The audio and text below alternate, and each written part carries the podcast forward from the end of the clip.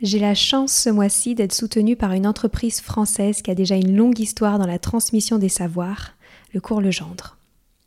On connaît souvent Cours Legendre pour le sérieux de son offre de soutien scolaire ou ses cahiers de vacances. Je vous parle aujourd'hui de son école à distance.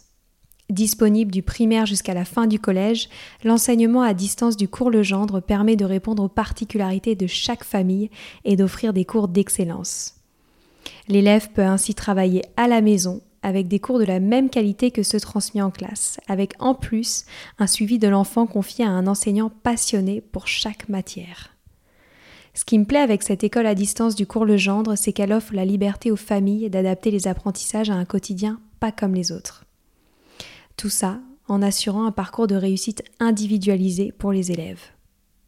Pour retrouver plus d'informations, rendez-vous sur leur site www.cours-legendre.fr. Une équipe est à votre disposition pour répondre à toutes vos questions. Allez, je laisse place maintenant à l'épisode.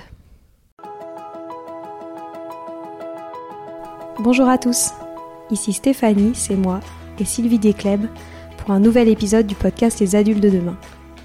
Les adultes de demain, c'est un échange autour de l'éducation et la parentalité pour éduquer autrement. C'est aussi un livre qui s'intitule Offrir le meilleur aux enfants aux éditions Atier. Vous trouverez le lien sur notre compte Instagram et sur notre site internet lesadultedemain.com.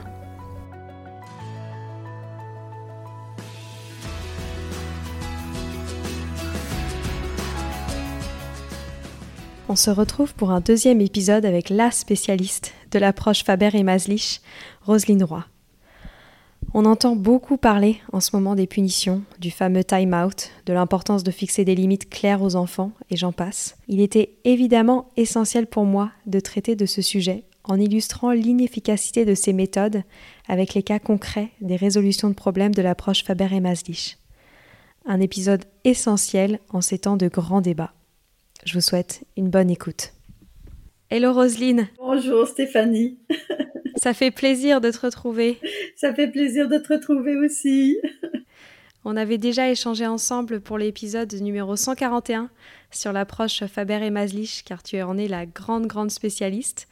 Euh, on s'était concentré pour cet épisode sur l'accueil des sentiments. Et aujourd'hui, on va parler euh, d'une autre partie euh, de cette approche-là. comme je te le disais en voix off, il existe actuellement en France beaucoup de débats autour du retour de la punition et notamment la pratique du time out. Euh, donc pour expliquer à nos auditeurs ce que c'est, c'est l'enfant laissé seul dans sa chambre. Qu'est-ce que tu penses de cette pratique? Hmm, Qu'est-ce que je pense de cette pratique? C'est qu'un enfant tout seul dans sa chambre, euh, il peut pas résoudre les problèmes. Il, est tout seul. Il, est, laissé à lui-même. Euh, très rare qu'un enfant puni par un time out et dans sa chambre en train de se dire ah, c'est vrai j'aurais pas dû faire ça j'aurais pas dû frapper ma petite sœur ou ou j'aurais pas dû. Il, il, est pas en train de faire ce qu'on voudrait qu'il fasse. Il est pas en train de faire son devoir d'essayer de comprendre pourquoi il est là. Ok? Il est plutôt en train de de il est dans la colère il est dans colère contre les parents ou contre la petite sœur parce que c'est à cause d'elle qu'il est puni euh, en colère, euh, ah, peut-être contre lui-même si on est chanceux, mais probablement pas. Il, va mettre la, il va mettre la faute sur, sur les autres et quel mauvais parent qu'il a, elle est méchante, maman ou papa qui me fait ça. Euh. Il n'est pas en train d'essayer de comprendre qu'est-ce qu'il aurait pu faire à la place. OK? Comment il aurait pu mieux agir. Et puis, de toute façon, il peut pas tout seul. Autrement dit, ça fonctionne pas. OK? C'est, ça aide peut-être à donner une petite pause aux parents. Euh, euh, et puis on se donne bonne conscience parce qu'on n'est pas en train de, de, de le frapper, de l'insulter. C'est vrai, il y, a, y a des avantages quand même. OK? C'est des avantages plutôt à court terme. Les avantages à long terme, qu'on veut faire un enfant qui se responsabilise, un enfant qui, euh, s'auto-gère, OK, aussi, très important, qui n'a pas toujours besoin de, l'autorité à côté pour lui dire quoi faire et quoi pas faire. Hein, on veut ça. Alors, à long terme, toute forme de punition, ça fonctionne pas. Ouais. Ça fonctionne. Qu'est-ce que euh, l'approche Faber et Maslich a à nous dire à propos de, des punitions? Elle a beaucoup de choses à nous dire. En fait, euh, on a un petit peu sauté. Je vais revenir juste en arrière un peu, Stéphanie, parce que la dernière fois, on a parlé de l'écoute des sentiments. À quel point c'est important, tu vois?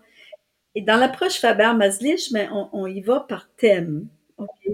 Donc, c'était le, premier thème, c'était le plus important. Le deuxième thème qu'on a, on a sauté, mais je comprends, peut-être qu'on reviendra à un autre moment, mais c'est comment faire coopérer les enfants, comment les faire collaborer.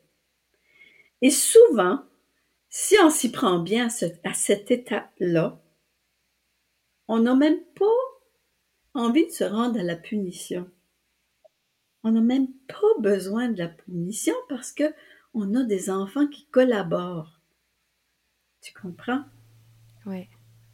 Alors, c'est pas le thème d'aujourd'hui, comment faire collaborer les enfants, mais on a des, on a des, des habiletés, OK? Qui, qui, qui vont nous aider à, à, à régler les problèmes dans l'œuf avant qu'il éclate. Ouais. OK? Parce que quand on est rendu au thème de la punition, c'est parce que là, là, euh, on a l'impression d'avoir tout essayé. Ouais.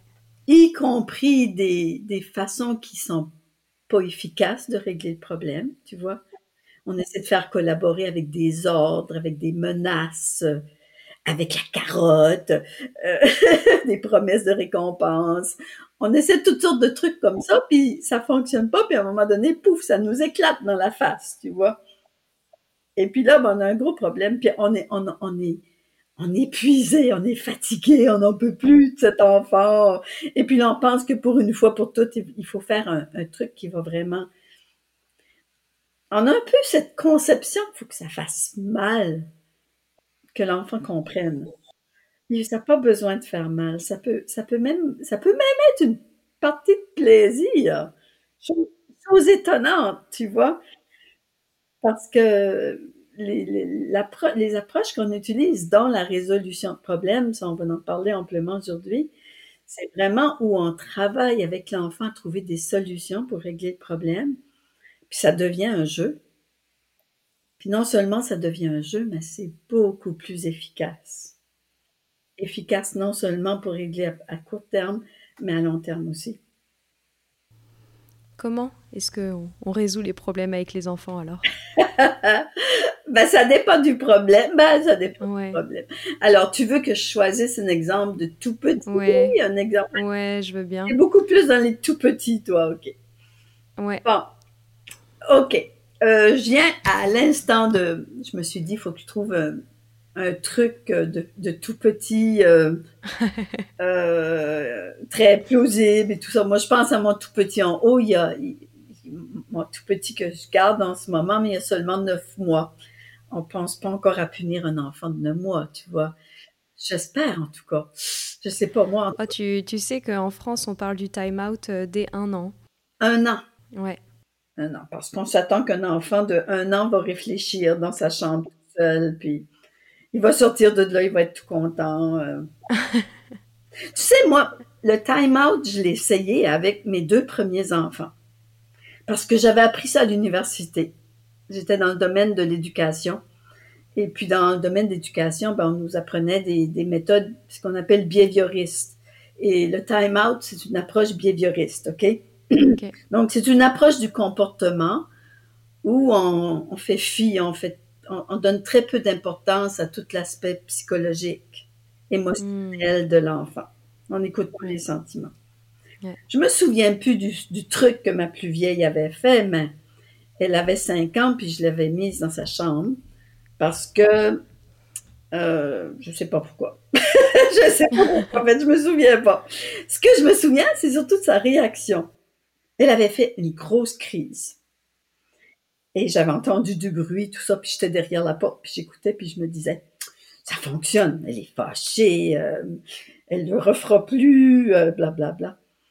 Quand j'ai finalement ouvert, ouvert la porte pour la, laisser sortir, je me souviens qu'elle avait un dessin qu'elle avait fait à la maternelle pour moi.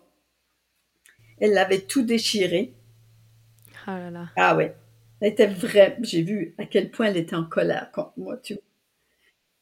Le beau dessin que j'ai fait pour toi, tiens! elle était, mais en colère contre moi, là.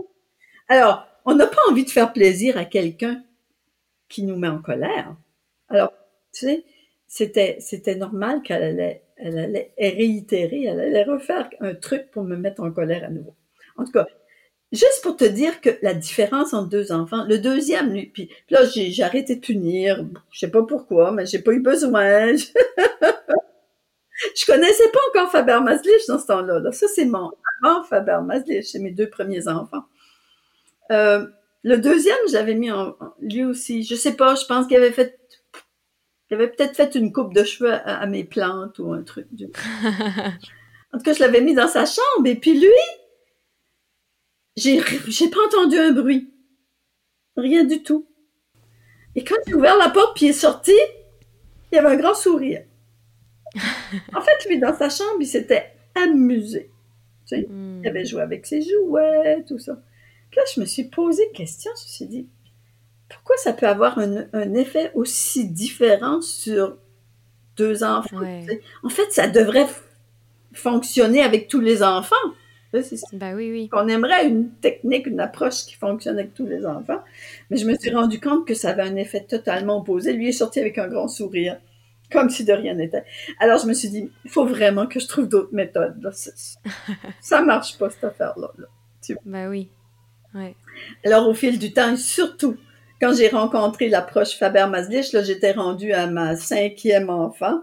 Ça a été comme une bénédiction parce que là, c'était comme, OK, maintenant, je sais quoi faire. OK? Alors, ici, dans le livre euh, Parler pour que les tout petits écoutent, là, il y a la situation d'une petite fille qui aime vraiment, vraiment bricoler, faire des bricolages. Sauf qu'elle fait ses bricolages euh, par terre, tu vois, dans la pièce où, tout le monde est. Et puis là, ben, il y a le bébé, justement un petit bébé qui rampe, le petit quatre pattes qui arrive. Puis là, papa, il est vraiment, vraiment inquiet. C'est papa qui garde. On est la nouvelle génération. Euh, il est vraiment inquiet que bébé va mettre des petits morceaux dans sa bouche. C'est dangereux, tu vois. Alors, euh, il essaie de s'y prendre d'avance, il essaie de demander à sa fille de ranger ses choses avant que bébé se réveille, avant qu'il sorte de la chambre et tout ça. Et puis, euh, ça marche pas, elle n'est pas d'accord, c'est, c'est, c'est, elle devient de plus en, de plus en plus fâchée contre son papa, il devient de plus en plus fâché contre sa fille. Et puis là, ben, tout ce qu'il veut, c'est la punir, ok? Quand on pense qu'on a tout essayé, et puis que rien fonctionne, c'est là que la colère monte. Puis souvent, c'est sous le coup de la colère qu'on veut punir. On sait que la, colère n'est pas une bonne conseillère. On le sait pourtant. OK? Alors, ce papa-là, il décide qu'il va plutôt faire une résolution de problème avec sa fille. OK, puis il y a toutes sortes de, de règles à respecter dans la résolution de problème. Par exemple, euh, on n'essaie pas de faire une résolution de problème à chaud dans un moment de crise où, où on est tous les deux fâchés. OK? On programme la résolution de problème. OK? À tel moment de la journée, on va, on va se rencontrer puis on va parler de ce problème-là. Ce cas-ci, c'est le problème des bricolages par terre de la petite fille qui, qui, qui, qui, range pas tout avant que bébé euh, commence à ramper là-dedans puis tout mettre, tout mettre dans sa bouche, tu vois?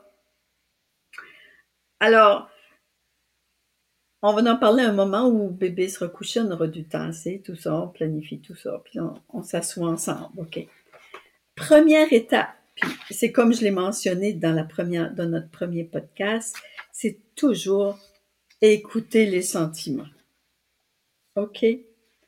du genre, hmm, toi t'aimes ça faire tes bricolages par terre, tu aimes, tu aimes euh, euh prendre toute la place, puis là t'écoutes, ok, ouais, ouais, puis moi, je, moi, plus tard, je vais devenir une artiste, puis, OK, t'écoutes, t'écoutes, t'écoutes, puis, puis tu laisses la chance à l'enfant de tout exprimer ses sentiments par rapport à ça.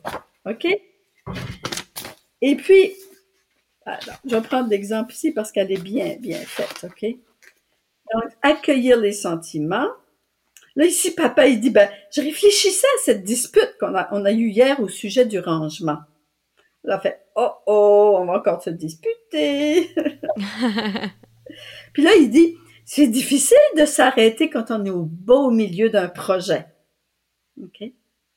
Hmm. Elle dit, ouais, peut-être que s'il y a quelque chose qui va marcher. Là, ici, là, ça va bien, là. OK. Puis ouais, elle dit, oui, j'avais presque fini en plus. Puis là, papa, il dit, euh, hmm, tu voulais terminer ce que tu avais commencé. Oh, dit, ouais, je pense qu'il comprend, tu vois, là, veut aller plus loin, elle veut continuer à parler avec lui, là. Mais là, elle parle encore. Il faut toujours que je, sois tranquille quand le bébé dort. Puis j'ai même pas la permission de faire mes bricolages quand il est réveillé. Là, elle parle de ses sentiments. C'est ça qu'elle vit, elle. Là, papa, il écoute les sentiments. Ouais, parfois la présence d'un bébé, là, hmm, c'est pas facile à supporter. Ouais. là, se sent comprise, tu vois. Ça ouvre, c'est la première étape, c'est écouter le point de vue de l'enfant, peu importe l'âge. OK, c'est juste le problème qui change. Deuxième étape, on va décrire le problème, OK? Là, papa, il dit, moi, il dit, je, veux que tu puisses finir tes projets. Le problème, c'est que j'ai peur que bébé s'étouffe avec des petites pièces. Il pose le problème. OK?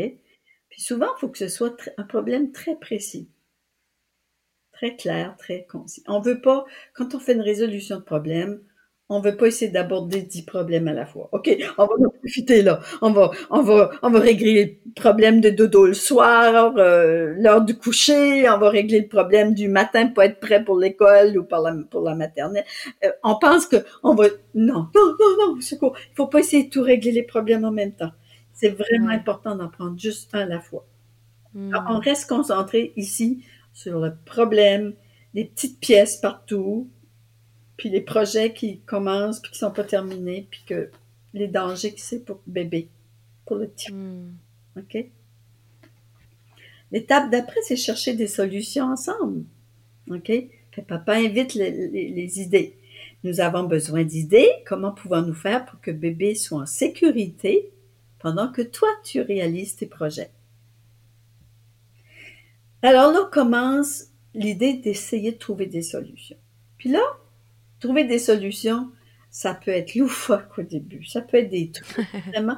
C'est pour ça que je te dis que au lieu, au lieu d'utiliser la, pu- la punition, on peut faire des trucs vraiment plaisants. Moi, je me souviens de ma dernière qui est tombée dans la potion magique quand elle était petite. C'est-à-dire que je, je connaissais l'approche Faber-Maslich. Et puis quand il y avait un problème, j'avais juste à dire, il y a un problème. Et puis là, elle disait, Oh! on pourrait faire ceci, ceci, ceci, ceci, ceci. Elle avait vraiment enregistré que, puis, puis, que, que un problème égale, il y a des solutions. OK? Ou si je lui disais, Oh! il faut qu'on fasse une résolution de problème là-dessus. Elle disait, oui! Elle savait qu'on allait régler le problème. Tu vois, qu'on allait arrêter de se prendre la tête, elle puis moi, là-dessus. Tu vois? Alors, c'est, c'est pour ça que je te dis que ça devient, ça devient presque un jeu. OK? Puis en plus, ça bâtit la relation de confiance entre, entre l'adulte et l'enfant. Alors, euh, les idées loufoques, enfermer bébé dans la salle de bain. Euh, un petit peu moins loufoque, dire à bébé de pas s'approcher. Euh, travailler dans la chambre avec la porte fermée, ça c'est une idée de papa. Tu vois, on met nos idées. Souvent, quand on, on, on fait une résolution de problème, on essaie autant que possible d'attendre que l'enfant donne des solutions. ouais. Après, on parle des nôtres. L'étape d'après, ça devrait être choisir qu'est-ce qu'on garde puis qu'est-ce qu'on qu'est-ce qu'on garde pas. Ok? Bien sûr. Euh, mettre bébé dans son siège sauteur. Euh, déplacer le projet sur la table de cuisine. Hmm. OK. Donc, c'est les idées. Les enfants adorent, les petits-enfants, ils adorent aussi qu'on écrive les idées.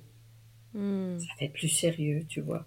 Alors, on est assis à la table ici. L'image, là, papa est vraiment assis à table avec la petite Ouais. et ils, ils sont en train de, ils sont en train d'écrire. Ils font, ils font la Ouais. liste. OK? Ils font la liste des idées. L'étape 4, c'est décider quelles idées vous aimez tous les deux. On appelle ça un compromis.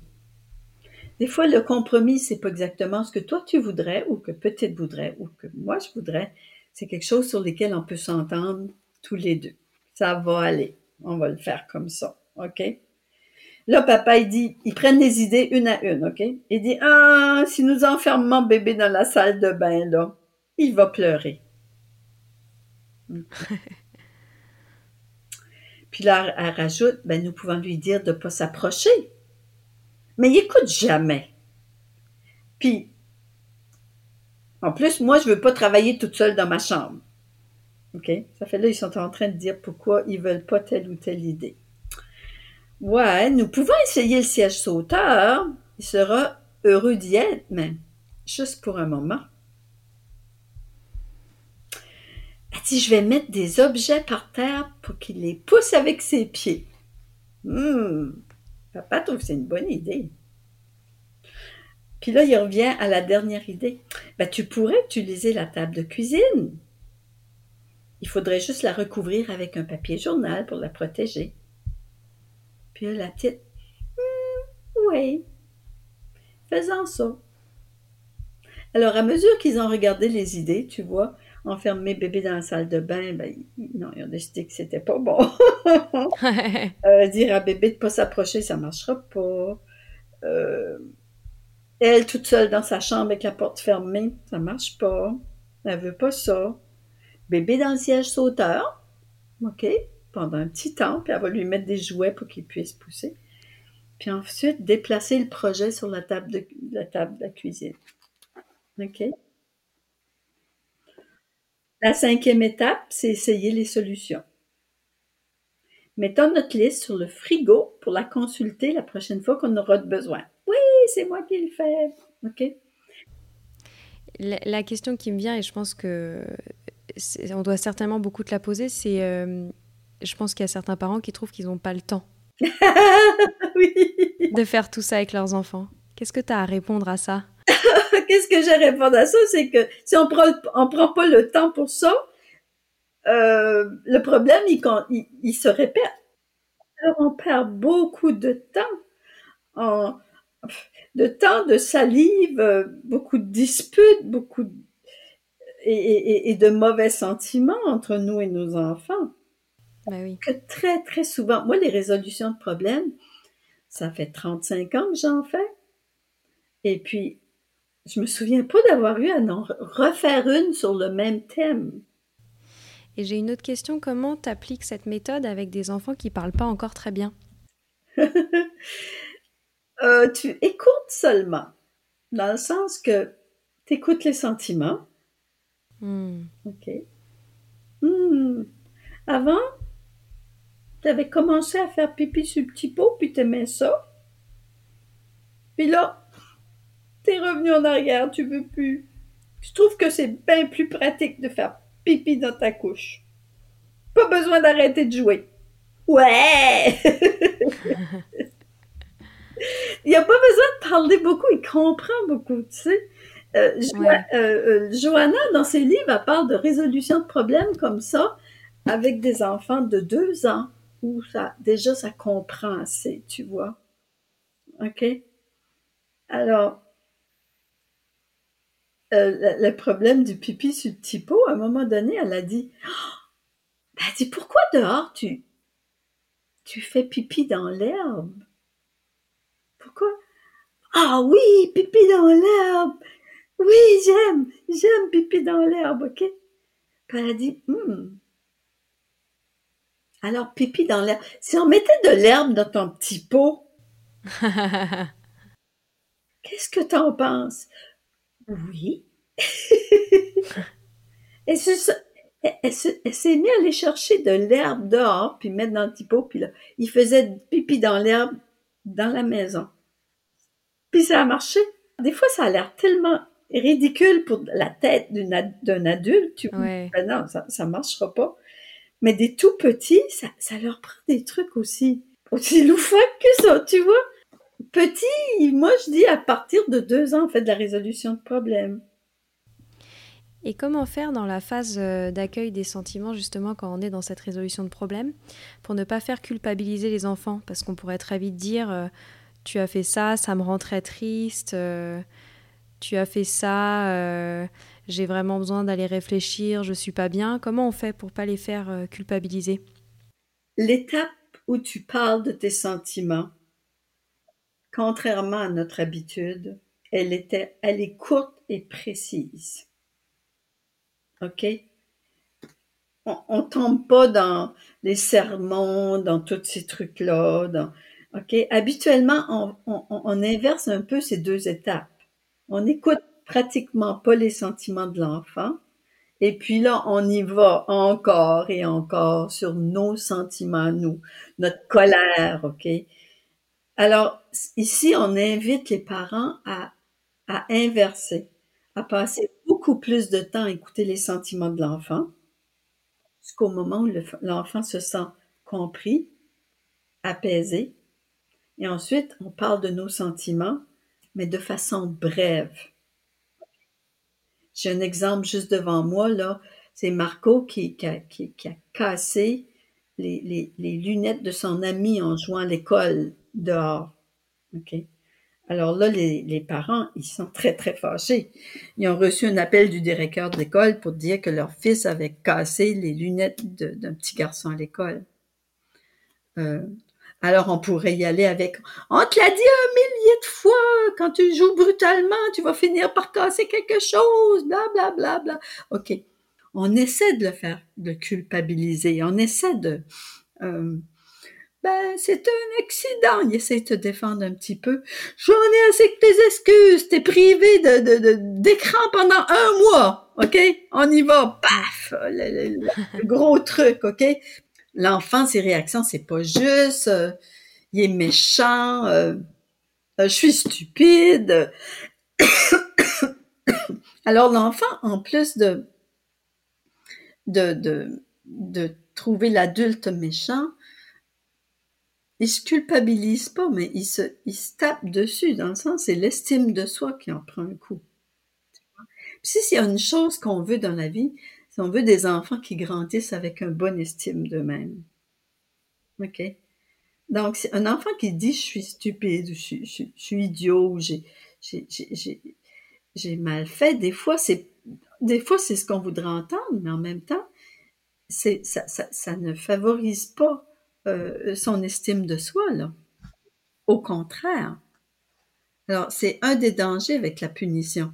C'est de vraiment euh, amoindrir l'estime de soi. Bien sûr. Avec la culpabilisation, comme tu dis aussi, tu vois. Et tu aurais un exemple de phrase très courte à utiliser justement quand on parle de nos sentiments à nous en tant qu'adultes euh, pour justement pas les faire culpabiliser? J'ai les deux parents ici là, qui disent, le papa il dit, nous avons reçu un appel du directeur. Il a dit que tu as cassé les lunettes de Jérémie. La maman rajoute, nous sommes très fâchés. Hmm. Pour l'expression de nos sentiments, point barre, tout a été dit. Hmm. On a décrit le problème, puis on a nommé notre sentiment. Hmm. OK? Euh, l'enfant, il, veut se défendre un petit peu. Euh, J'ai pas fait exprès, j'étais juste en train de jouer. Puis souvent, tu sais, des fois, quand un enfant dit ça, on l'entend même pas. Ici, le, le, père réplique, « Oh, donc tu voulais vraiment pas que ça se passe comme ça. Le problème, c'est que ça coûte vraiment cher d'acheter des nouvelles lunettes. Puis là, l'enfant, il commence à sentir quelque chose à l'intérieur. Là, il dit, je suis vraiment désolé. Ouais. OK? Fait là, on essaie de trouver des solutions. Papa propose, ben, tu pourrais peut-être les payer avec tes économies. Euh, maman a dit, ben, euh, qu'est-ce que tu dirais de trouver une façon de gagner de l'argent? Puis là, lui, il commence à réfléchir. Ah, ouais, je pourrais nettoyer des cours arrière, je pourrais promener les chiens du voisin. Là, on parle d'un enfant un petit peu plus vieux, tu vois. Ouais, ouais. Euh, OK, les parents de Jérémie euh, devraient savoir ce que tu comptes faire et apprendre, et, apprendre que tu es désolé. Vous pouvez m'écrire, vous pouvez m'aider à lui écrire, à leur écrire une lettre. OK? Alors, c'est vraiment l'enfant qui se responsabilise.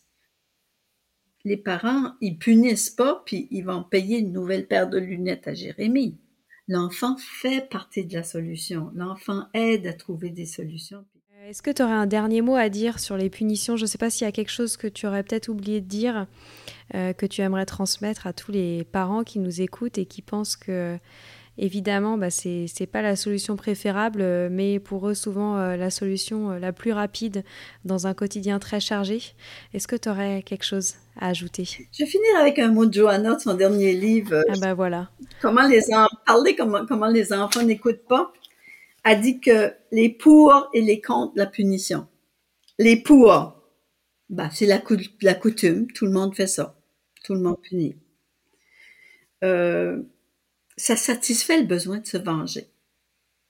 On est en colère quand on est enfant, à quelque part, ça nous fait du bien à nous. Euh, ça peut même être des occasions d'utiliser la créativité en, en, imaginant plein de conséquences logiques. Parce que là, la nouvelle vague, c'est les conséquences logiques maintenant. Tu sais, les conséquences logiques, la punition, c'est la même chose. Et un, des pour aussi, c'est qu'il faut faire quelque chose. On peut pas laisser les enfants faire tout ce qu'ils veulent, des enfants rois, et puis, OK. Ça, c'est les pour. En fait, les comptes, il y en a juste un. C'est que ça fonctionne pas. ça fonctionne pas. Ça met des, des, enfants de plus en plus en colère contre les parents. Les parents. Il y a des études, elle parle dans ce livre-là des études qui ont été faites euh, les enfants qui sont punis ont beaucoup plus de chances de réitérer, de refaire la même chose ou de faire pire encore ou faire autre chose. Donc, si on veut créer des futurs petits euh, hors la loi ou tout ça, ben, on peut continuer à punir nos enfants. Si on veut créer des enfants responsables, des enfants qui, peuvent assumer euh, la responsabilité de, leurs actes, de, leur, de leurs méfaits même, et leur apprendre à réparer en plus, on est en train de, créer une société nouvelle. Quelque chose de vraiment bien. Ben ouais, je suis bien d'accord. Et on va se quitter euh, sur cette euh, très belle phrase. Merci beaucoup, Roselyne. Et j'invite, comme d'habitude, mes auditeurs à, aller voir euh, tous les magnifiques livres de Faber et Maslich aux éditions du Phare. Et évidemment de, suivre tout ce que vous faites sur les réseaux sociaux et même de se former auprès de cette belle communauté et de ces ateliers Faber et Maslich en France. Merci beaucoup Roselyne pour ton temps. Ça m'a fait plaisir Stéphanie. Très bientôt. À bientôt.